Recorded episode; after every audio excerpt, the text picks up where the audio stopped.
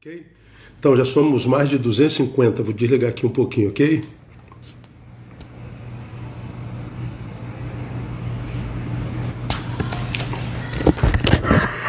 Vamos lá. Para quem vem a primeira vez, estamos em Provérbios em gotas. E é gotinha mesmo, tá, gente? Hoje eu vou levá-los a Provérbios, capítulo 22, verso 11 Está escrito assim: O que ama a pureza de coração e que tem graça nos seus lábios, terá por, a, por seu amigo o rei. O que ama a pureza de coração e que tem graça nos seus lábios, terá por seu amigo o rei. Texto lindo, né? Provérbios é lindo.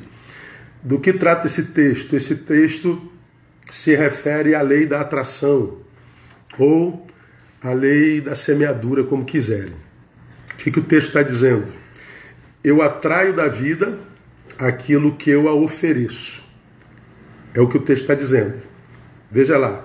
O que ama a pureza do coração, tem um coração puro, e que tem graça nos seus lábios, ora, se o coração está puro, os lábios serão graciosos, a produção dos lábios será edificante. Se o coração é puro eu produzo pelos lábios palavras graciosas e edificantes, como consequência ou como recompensa, eu tenho o que? A amizade do rei. O que é a amizade do rei? Amigos honrados, gente de honra. Eu atraio gente honrada, eu atraio gente boa. Gente que retroalimenta o que eu os ofereci. Por causa da pureza do coração, da palavra graciosa e edificante, eu atraio gente que, com a qual me relaciono, que faz a manutenção da pureza do meu coração e me mantém uma pessoa edificante, me livra da possibilidade de me tornar uma pessoa tóxica, que toda vez que abre boca adoece, espezinha, tira paz e angustia. Ok? Então, essa é a máxima do texto. Então, daqui a gente tira as lições práticas para a nossa vida. A primeira já está revelada. Eu atraio, eu colho da vida aquilo que eu ofertei à própria vida. É fácil de exemplificar, minha, meu rebanho já conhece isso. Vamos imaginar que aqui sobre a, a minha mão eu coloque açúcar. Se eu atrair alguma coisa, porque pus açúcar, o que, que eu atraio? Formiga. Mas vamos imaginar que não seja açúcar, eu coloque na minha mão alpiste. Eu atraio o quê? Passarinho. E se eu tirar o alpiste e colocar carniça, o que, que eu atraio? Eu atraio urubu. Ou seja, eu atraio da vida o que eu ofereço à vida. Então, para quem quer saber por que só atrai o que atrai, o caminho é fazer uma, uma profunda análise a respeito daquilo que para o que você se transformou casa. Pô, por que, que eu só atraio gente ruim? Por que, que eu só atraio traíra? Por que eu só atraio coisas ruins? Meu Deus, parece que eu, que eu tô com urucubaca em mim, fizeram uma obra das trevas para mim. Nem sempre. Ah, nem sempre o problema está do lado de fora. O problema está do lado de dentro. Então você precisa fazer uma análise daquilo para o que você se tornou casa. O que que te habita? Você é habitação do quê?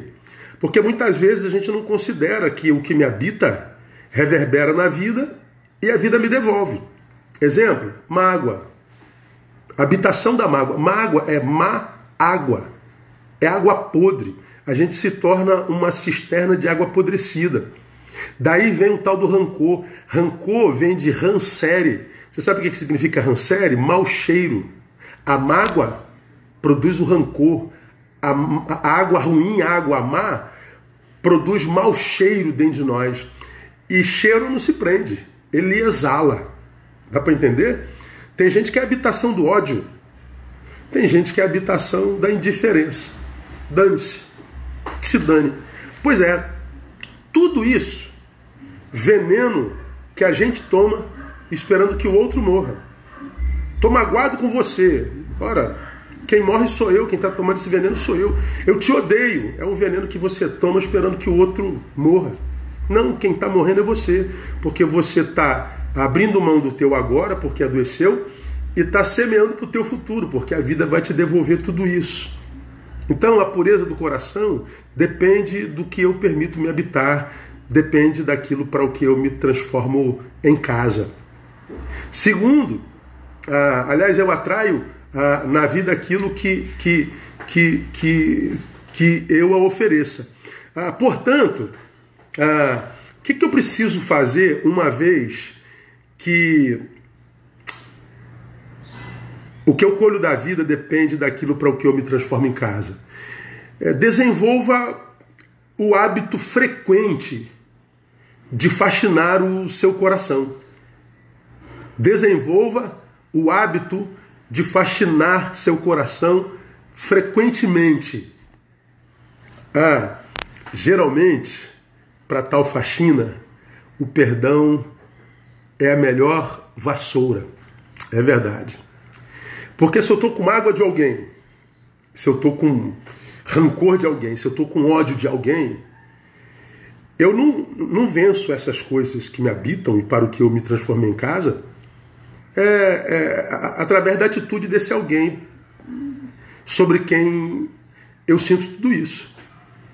Eu me livro disso fazendo a faxina no meu coração. E para a faxina do coração, o melhor remédio é o perdão, irmão. Perdão é deixar ir.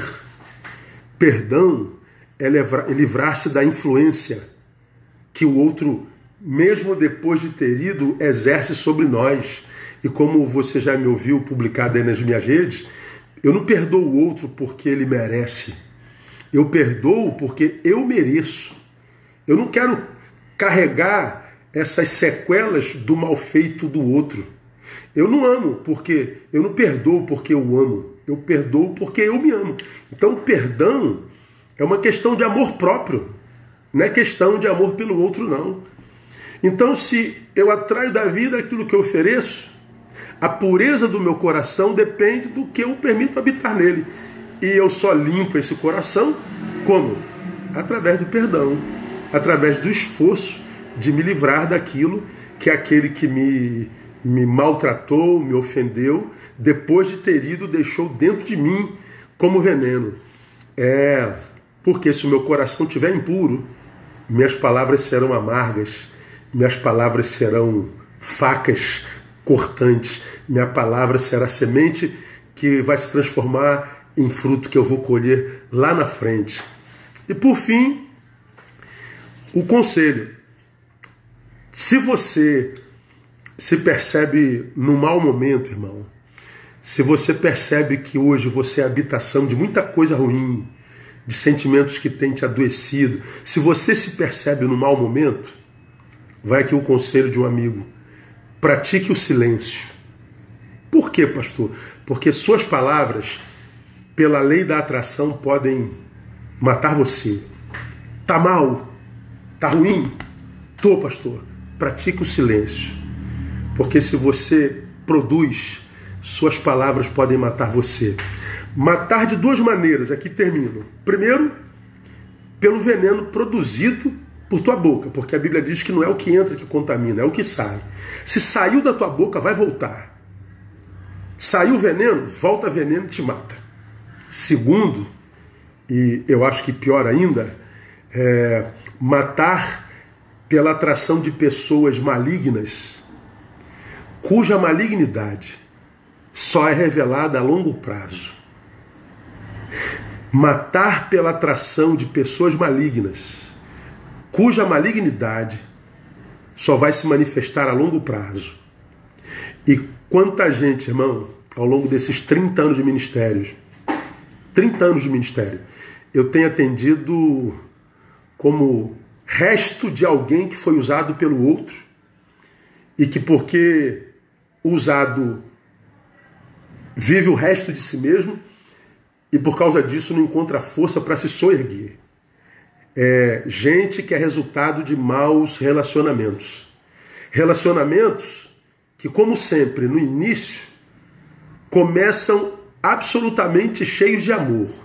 O outro parece um ser perfeito, um anjo que caiu do céu, mas a longo prazo sua malignidade vai sendo revelada. Agora, por que, que tem gente que só atrai gente assim? Porque Deus não ama? Porque o diabo fez dela um alvo mais constante do que os outros? Não. Você não é menos amado por Deus e nem é mais odiado pelo diabo do que ninguém. O que difere cada um de nós é o que a gente oferta à vida. E a partir do que a gente oferta, a gente atrai gente honrada ou gente desonrada. Então, se você está mal, pratique o silêncio. Silêncio. Ame-se. Que Deus nos abençoe e nos dê um dia de muito boas notícias. Paz.